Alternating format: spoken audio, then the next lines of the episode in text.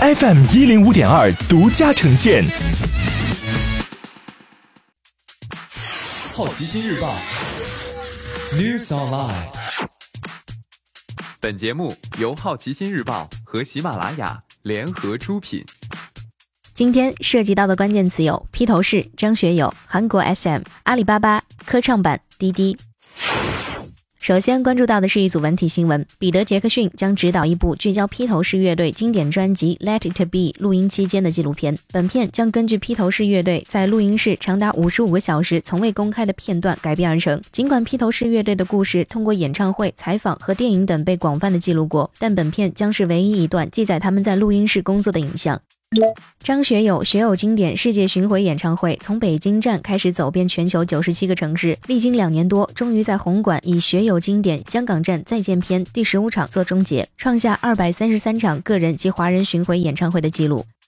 腾讯音乐和韩国 SM 娱乐达成战略合作，二月一号起，腾讯音乐旗下 QQ 音乐、酷狗音乐、酷我音乐可启用 SM 娱乐音源。SM 娱乐表示，继续发力中国市场音乐推广以及发行。接下来关注到的是大公司头条：阿里巴巴单季营收超过千亿，淘宝月度活跃用户六点九九亿。阿里巴巴公布财报业绩，截止去年十二月的季度收入一千一百七十二点七八亿元，同比增加了百分之四十一，为二零一六年以来最低增速。净利润为三百三十点五二亿元，同比增加了百分之三十七。该季度电商、视频等业务收入增速均放缓，其中电商收入同比增加了百分之四十，至一千零二十八点四三亿元，去年同期该增速为百分之五十七。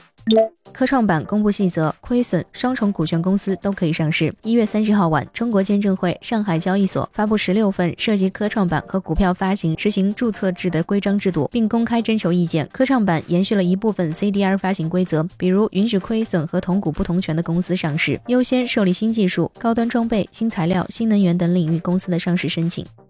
滴滴可能正在裁员，比例为百分之二十五。据三十六氪报道，滴滴本轮裁员涉及的岗位包括产品技术、网约车团队以及业务没有进展的部门。滴滴目前员工人数超过一点三万人，裁员可能涉及超过三千人。滴滴内部人士回应称，针对安全体验和效率的目标进行了重大结构调整，重组人才体系，算是正常的人员调整。今天你不能错过的其他新闻有：Moron Five 取消抄袭晚中场秀例行新闻发布会。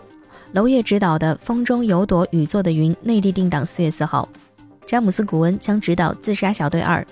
苹果取消了 Facebook 部分开发者特权，旧金山新提案将禁止政府在该市使用面部识别技术，特斯拉连续第二个季度盈利。以上就是今天好奇心日报 News Online 的全部内容，也欢迎你把刚才的收获告诉周围的朋友。好奇心日报 App 高颜值新闻媒体，让好奇驱动你的世界。我是施展，下次见。